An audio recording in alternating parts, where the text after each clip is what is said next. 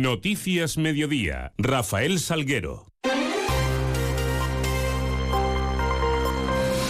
Muy buenas tardes, son las 2 menos 20 y 10. Son los minutos que tenemos por delante para contar noticias a esta hora en Mérida y Comarca en este jueves 30 de noviembre, donde la primera parada vamos a hacerla para mirar hacia esos cielos que nos están acompañando en esta jornada, que es última del mes de noviembre. Lo hacemos con la ayuda de la Agencia Estatal de Meteorología y con Marta Larcón. Buenas tardes. Muy buenas tardes. En Extremadura tendremos cielo nuboso cubierto con precipitaciones moderadas. Las temperaturas máximas se mantendrán sin cambios con valores de 21 grados en Mérida, 19 en Badajoz 16 en Cáceres y de cara a mañana seguiremos con intervalos nubosos con temperaturas en descenso quedándose en cifras de 15 grados en Mérida, 14 en Badajoz o 12 en Cáceres. El viento será del oeste, es una información de la Agencia Estatal de Meteorología. 9 minutos para menos 10. Continuamos. Ha sido día hoy de pleno ordinario en el Ayuntamiento de Mérida, el correspondiente al mes de noviembre que hoy vence. En el orden se aprobaba la modificación de crédito extraordinario con cargo al remanente positivo de tesorería, que de facto esta modificación consiste en una serie de acometidas y gastos que deberían haberse desarrollado antes de finalizar el 2023, pero cuyos plazos no lo van a permitir, por lo que esa cantidad que les correspondería se detrae se aplazan estas ejecuciones y se dedican a otras necesidades de la ciudad. En concreto, se trata de la movilización de 3 millones y medio de euros que se dejan de presupuestar en estas partidas que detallaba la portavoz de Hacienda, Carmen Yáñez. La partida que corresponde al mobiliario eh, para distintas áreas de parque y jardines es, suma un total de 284.892 euros. La renovación de, eso, de algunas áreas de juegos infantiles y saludables suma eh, 2.545.548 euros.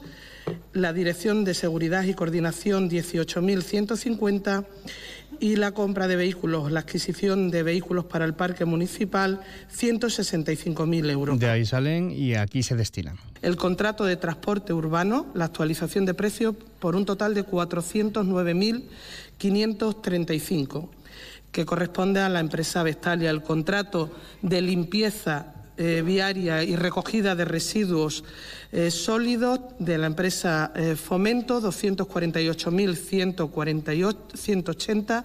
El contrato de mantenimiento de zonas verdes y jardines, 115.919.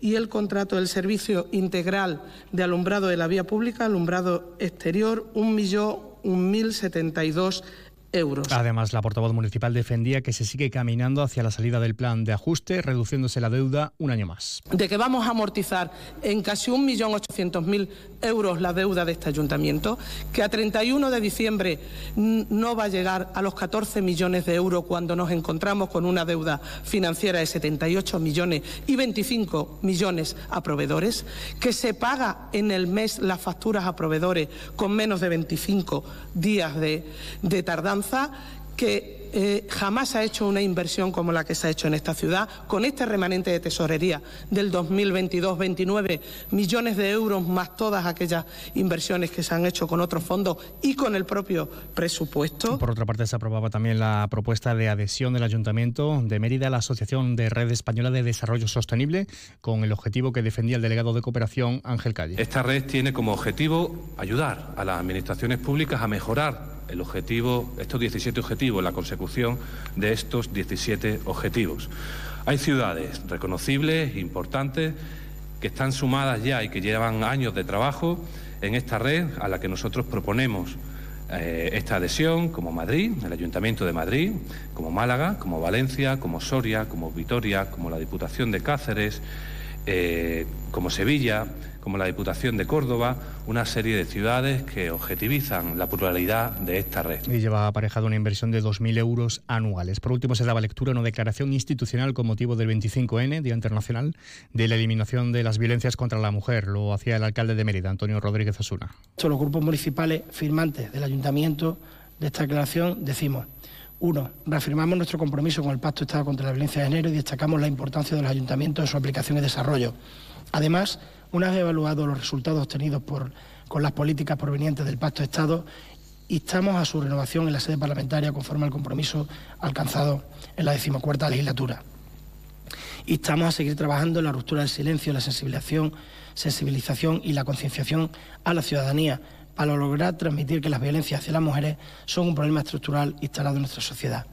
Instamos a cada administración que dentro de sus competencias redacte e impulse programas y proyectos que sirvan como estrategia de prevención y respuesta a la violencia digital.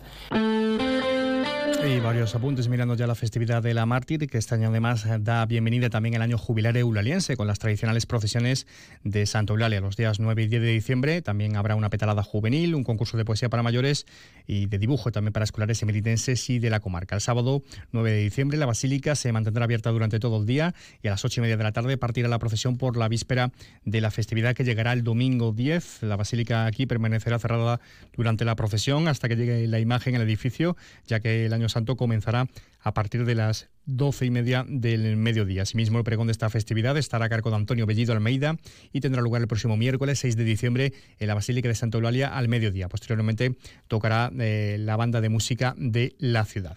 Y en otro orden de cosas les hablamos de la cuarta campaña Luces al Corazón, que inicia mañana viernes el plazo de inscripción con el objetivo de llenar todos los balcones de Mérida de decoración e iluminación navideña. La gala de entrega de distinciones será el martes 19 eh, en el Centro Cultural Alcazaba. El portavoz municipal es Julio César El eh, presidente de la Federación de Asociaciones Vecinales es Oscar Rueda y el de la Asociación Vecinal del Prado es Zalo Areson. Presentaban esta iniciativa. Luces al Corazón es de esas cosas que ya están consolidadas, que ya forman parte de la programación navideña, eh, que ya están asentadas, que es impensable volver a hacer una Navidad sin luces al corazón.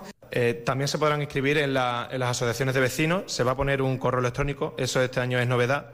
El correo electrónico es faavvmerida.com y también, eh, como bien he dicho, en cualquier asociación más cercana de vecinos en cada barriada. El martes 19 de diciembre a las siete y media de la tarde celebraremos la gala de entrega de distinciones, porque como dice Óscar, no son premios, son distinciones lo que queremos dar a los ganadores de las diferentes categorías. La gala será en el Centro Cultural Alcazaba, como todos los años. Las inscripciones, eh, como decimos, se abren eh, mañana viernes y se mantendrán hasta el día 15 de diciembre. Noticias en Onda Cero Mérida. En página de sucesos, robos eh, esta mañana en un bloque de pisos en la zona del hospital eh, de Mérida. Los vecinos encontraban eh, forzadas en numerosas puertas de trasteros, además también la rotura de tres ventanas en vehículos y había desaparecido también un, coche de, esta, de, este, de estos inmuebles. Los bombines eran extraídos, según indicaba la policía, con un método conocido como el chupón, que hace poco ruido. Estiman que el robo se ha producido entre las 2 y las 4 de la madrugada. algunos vecinos apuntan que la puerta del garaje ya ayer estaba de, desajustada. Eh, entre el material robado se encuentran bicicletas, garrafas de aceite o compras también de Navidad. Por otra parte, agentes de la Guardia Civil han instruido diligencias como investigados a 11 vecinos de varias localidades pacenses como presuntos autores del robo de unos 17.000 kilos de fruta en explotaciones agrícolas en Badajoz y Talavera la Real. También han sido investigados los propietarios de dos establecimientos en Badajoz y en Mérida por receptación de la fruta sustraída a sabiendas de esa procedencia ilícita para posteriormente venderla en sus establecimientos. 1 y 48. Remate fin de año. Operación ahorro en Rapimueble. Cheslong ahora 299 euros. Dormitorio juvenil 399 euros. Aprovecha chollos como estos en Rapimueble, líder del mercado en precios, calidad y garantía. Más de 200 tiendas en toda España y en rapimueble.com. De forma más breve, les contamos que la muralla de la Plaza de las Méridas del Mundo y el Puente Romano se iluminan hoy jueves en color amarillo como adhesión a la campaña por la abolición de la pena de muerte de Amnistía Internacional. También a las 8 en el Teatro María Luisa, homenaje y reconocimiento a Luisa Paula Grajera y de Vera, mujer que promovió el cine María Luisa y lo inauguró el 7 de febrero del 31. Se va a colocar un busto suyo en el teatro.